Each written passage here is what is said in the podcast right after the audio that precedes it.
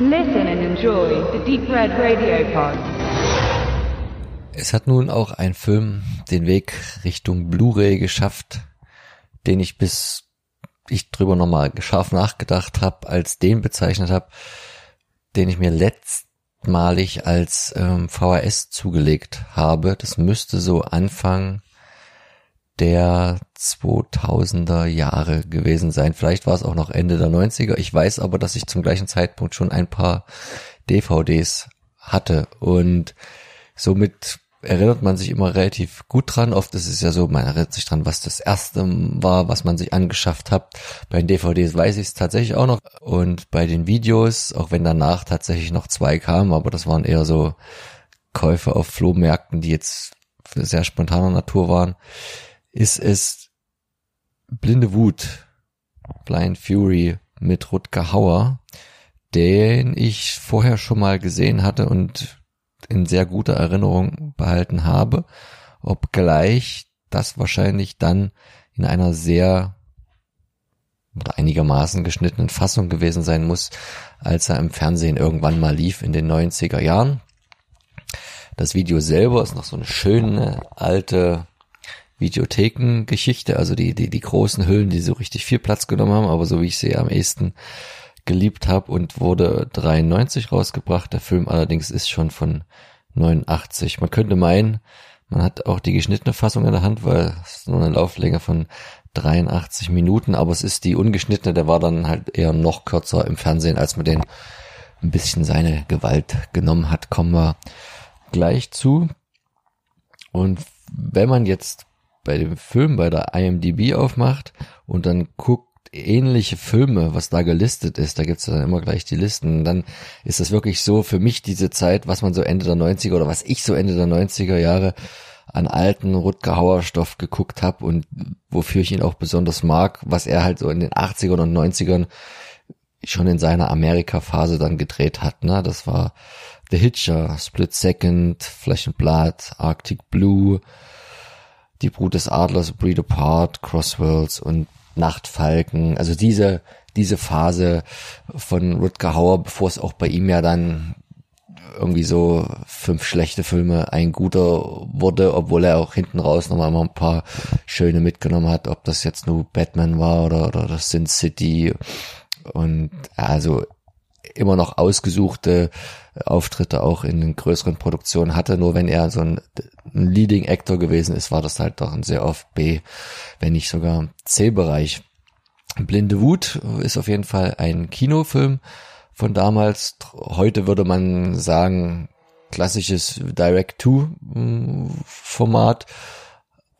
Auch wenn es natürlich diese Art von Film, auch mit dem Budget, kommst du gleich nochmal dazu, so nur noch schwer zu finden gibt. Was haben wir gesehen? Wir haben einen sehr kurzen und zügig erzählten Buddy-Movie gesehen, eigentlich, der eingebettet ist dann zusätzlich noch in so eine bisschen, äh, naja, Rambo-mäßige will ich nicht sagen, aber so eine ehemaliger Vietnam-Rückkehrer muss sich äh, in dem Nachkriegsamerika zurechtfinden Story. Und damit das hier nicht ganz so leicht ist wie bei, bei Rambo und er auch nicht so schön noch sein Augenlicht hat, kommt er nämlich ohne dieses wieder aus dem Krieg, hat dafür was anderes mitbekommen, denn in keine Ahnung in wie vielen Jahren wurde er von von Eingeborenen dort, wo er gekämpft hat, äh, gelehrt, ähm, seine anderen Sinne zu schärfen, wie das ein guter Blinder in 80er Jahren dann wahrscheinlich getan hat und nicht nur einfach sich überhaupt so ein bisschen im Dschungel zu bewegen und, und zu hören und zu riechen. Nein, nein, er ist auch noch zum super äh, Schwert Kampfmeister ausgebildet wurden, trägt das Schwert als auch so seinen einzigen wirklich wichtigen Besitz noch bei sich innerhalb seines Stocks und wirkt aber eher so wie so ein Mittelaltermann, der halt blind ist und auch ähm, viele Leute sich auf seine Kosten lustig machen. Ihr könnt euch aber vorstellen, am Ende wird immer er lachen und er sucht eigentlich seinen guten Kumpel, der ein bisschen unruhmlich ihn da in Vietnam aus Schuss sitzen lassen hat und wir fragen jetzt mal nicht, wie er zurück nach Hause gekommen ist. Solche blöde Fragen, die so nach Logik schreien, könnte man an vielen Stellen in dem Film in den Raum werfen, wollen wir gar nicht machen, wäre bisschen übers Ziel hinausgeschossen und dann kommt er halt in diesen, in, in den Buddy-Movie-Teil, weil er den Sohn des Freundes aufspürt, mit dessen Mutter noch. Die Mutter wird dann sehr schnell um die Ecke gebracht und auf einmal ist er Ziehvater und muss als blinder Mann, der gerade erst irgendwie in Amerika zurück ist, einmal quer durch die Staaten, um dann den Vater zu finden mit einem Jungen, der natürlich auch äh, ein bisschen die Mutter vermisst und äh, der auf die Reise eigentlich auch so gar keinen Bock hat. Und so geht's halt so los wie so ein klassisches Buddy-Movie, dass die am Anfang sich auch überhaupt nicht mögen können und am Ende sich natürlich zusammenraufen können. Und dann kommt's auch sehr schnell, wie gesagt, der Film ist sehr kurz, 80 Minuten ohne Abspann zum großen Show dann in Reno. Und das alles ist immer eine, eine, eine Mischung, so eine Phasenweise aus so lustigen Buddy-Movie Elementen und dazwischen kommt immer so eine Action-Szene, wo man eigentlich schon drauf warten kann, alle 10 Minuten, alle 15 Minuten schwenkt das um, so dass man immer diese Abwechslung von naja, mittelmäßig harter Gewalt hat und dann auch wieder mal was Lustiges. Wir haben es jetzt auf Deutsch geguckt, kann jetzt gar nicht so genau sagen, ob jetzt die Originalfassung auch so viel Wortwitz barg. Auf jeden Fall hatte sie eine Menge schräger und Overacting-mäßig agierender Charaktere zu bieten. Du hast jetzt nicht so den Nostalgiefaktor, weil du den Film nur bruchstückenhaft früher gesehen hast. Ähm, deswegen könnte ich mir vorstellen, dass deine Bewertung jetzt da gar nicht ganz so gut ausfällt wie meine, wo das halt so ein klassischer Jugendfilm ist, der einen dann so geprägt hat in seiner filmischen Erwachsenwerdensphase. Ich habe den Film auf jeden Fall schon einmal gesehen, mutmaßlich im Fernsehen denke ich mal, weil die VHS habe ich nicht gehabt. Und tatsächlich ist es so, dass, dass der Film mich an vielen, in vielen Belangen doch recht genervt hatte irgendwie. Das hat zum einen damit zu tun, dass ähm, die Handlanger, die immer wieder auftreten und dem blinden Rächer äh, gegenübertreten, absolute Flaschen sind. Also das sind wirklich, die sind schon optisch so gestaltet, dass man denen echt nicht zutraut, dass die eine Banane öffnen können.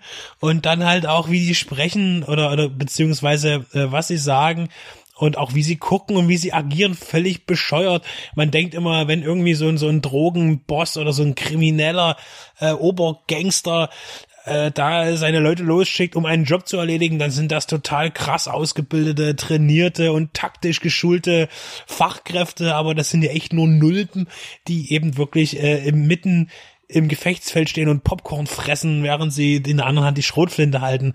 Äh, das äh, will der Film natürlich dir als witzig verkaufen ist aber dadurch, dass er doch auch wiederum einen ernsten Tenor hat, sehr merkwürdig. Denn wenn dann einfach mal die Mutter weggeballert wird am Anfang, da denkt man auch so, ja, das ist jetzt nicht, nicht so schön. Aber irgendwie, das passt bei mir nicht so richtig zusammen. Und zum anderen muss man einfach auch sagen, dass die das ist, es ist auf keinen Fall in irgendeiner Weise ein Kampfsportfilm, also ein, ein Schwertsportfilm oder wie auch immer. Äh, man hat zwar hier Shokoshugi für eine feine Sequenz dazugeholt, der als Gegner kurz brillieren darf, wie er es in jedem Film tut. Ich bin immer noch der Meinung, dass Shokoshugi jetzt nicht so der große Wurf ist. Damals nicht und heute nicht. Da gab es, glaube ich, auch bessere Darsteller.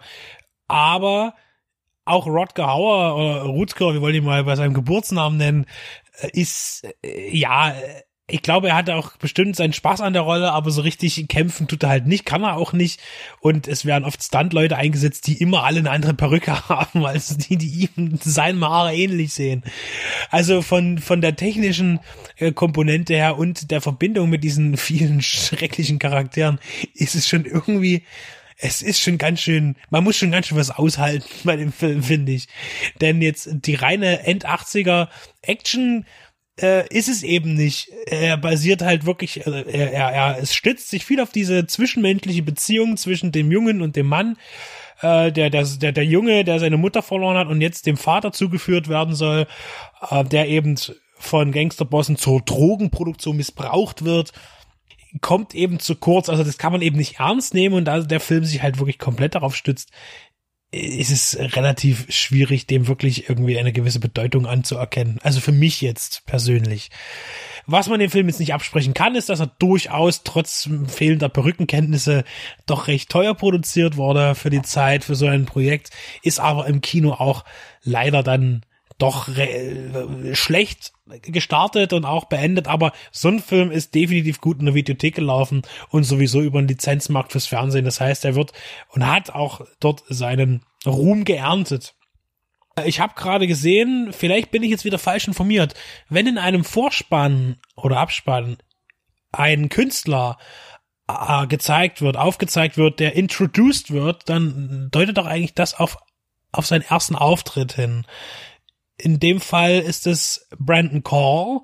Möglicherweise habe ich das immer falsch verstanden, aber Brandon Call hat hier nicht seinen ersten Auftritt in einem Kinofilm, er hat auch schon vorher Fernsehfilme gedreht, das könnte man sagen, ist vielleicht der erste Kinoauftritt, aber er hat auch schon vorher in Kinofilmen mitgespielt, allerdings in sehr, sehr kleinen Rollen, vielleicht nicht mal Sprechrollen, vielleicht ist es auch seine wirklich seine, es ist bestimmt seine erste große Rolle in einem Film gewesen. Und er ist auch noch sehr jung gewesen damals, äh, hat dann aber auch seine Karriere in den 90ern noch äh, beendet, äh, indem er dann ins Fernsehen auch wieder gegangen ist, zum Beispiel mit Baywatch in der ersten Staffel als Sohn von diesem Typen, der dieses schwarze Auto gefahren hat, das die Mauer durchsprengt hat und dann natürlich in der Sitcom Step by Step jahrelang, äh, sieben Jahre lang äh, erfolgreich war, beziehungsweise in, in ersten Staffel erfolgreich war.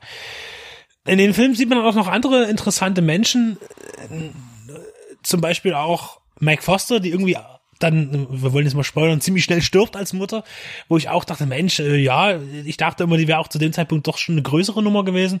Äh, die hat ist auch bis heute im Filmgeschäft noch oder Fernsehgeschäft gut dabei, äh, aber irgendwie war die auch ganz schön schnell weg vom Fenster.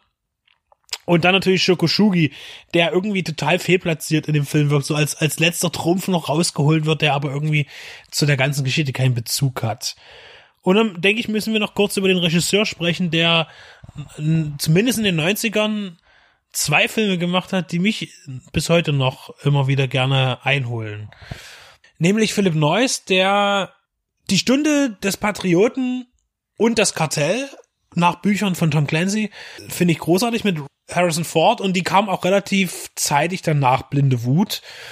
Und ähm, es ist interessant, wie er dann wirklich von diesem, muss man ja sagen, B-Film eben auch zu diesen wirklichen teuren A-Produktionen gekommen ist.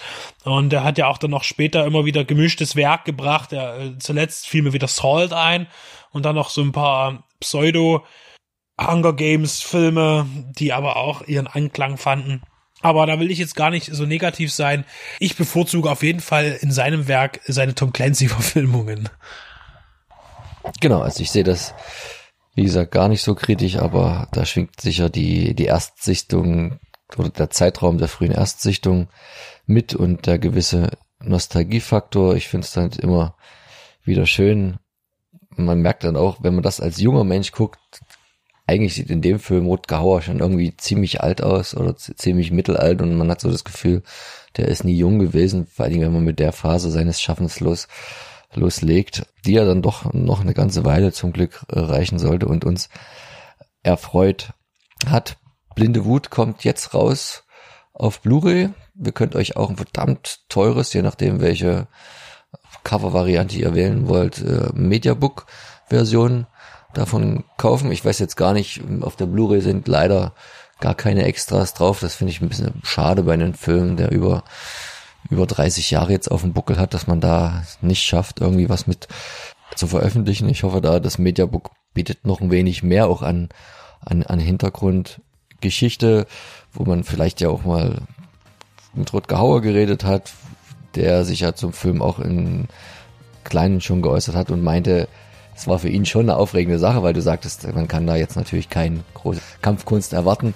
Natürlich nicht. Trotzdem hat er einen Monat lang geübt. Einerseits ne, dieses den Umgang mit dem Schwert, andererseits noch die Kombination, das noch so aussehen zu lassen, als äh, wäre er wirklich blind.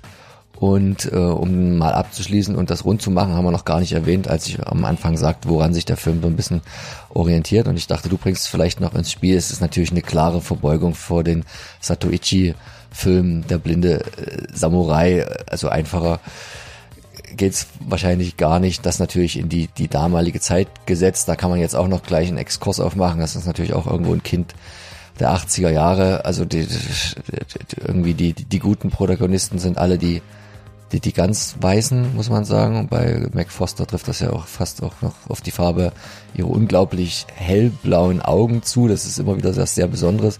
Ich weiß auch nicht, ob, ob das dann gut ist, wenn der, der, der Ausstatter, der Kostümmacher sie dann auch in das weiße Kleidchen ähm, reinsetzt und da so gar kein Kontrast ist, aber wahrscheinlich würde man eher den Kontrast zu dem Einschussloch wählen, dass sie dann ziemlich schnell ereilt. Das mit dem Introducing könnte auch sein, dass er mal abgesehen vom Vorspann die Junge, die, die, die, die ersten Schritte im Film macht, dass er den Film introduced. Das weiß ich aber tatsächlich auch nicht, auf was das dann einzeln bezogen ist. Müsste man mal recherchieren. Genau. Was ich noch sagen wollte, wie der Film eigentlich wirkt, äh, daneben, dass er natürlich äh, für, Minderheiten nicht so viel übrig hat und äh, irgendwo auch in einer, doch in einer sehr reaktionären Zeit gedreht ist. Es ist eigentlich wie so ein, so ein Comic, so ein Bugs Bunny. Die sind ja auch sehr brutal, aber das merkt eigentlich keiner mehr, weil immer wieder der Humor dazwischen das Ganze auch für Kinder leicht genießbar macht, nur dass man halt hier irgendwie Menschen hat, die mehrfach, wie der eine Böse so ein bisschen als Running Gag äh, mit dem Schwert malträtiert werden, bis er dann am Ende dann doch endlich mal still bleibt. Also ich fand es mal schön, den wieder gesehen zu haben. Und ich denke, den kann man sich auf jeden Fall angucken, wenn man Rutger Hauer-Fan ist und auch so ein bisschen auf die 80er Jahre Action steht mit dem einen oder anderen guten Spruch und wenn man ein bisschen verkraften kann, dass dort das typische Overacting von so Seitcharakteren doch schwerst übertrieben wird. Trotzdem eine kleine Empfehlung von mir.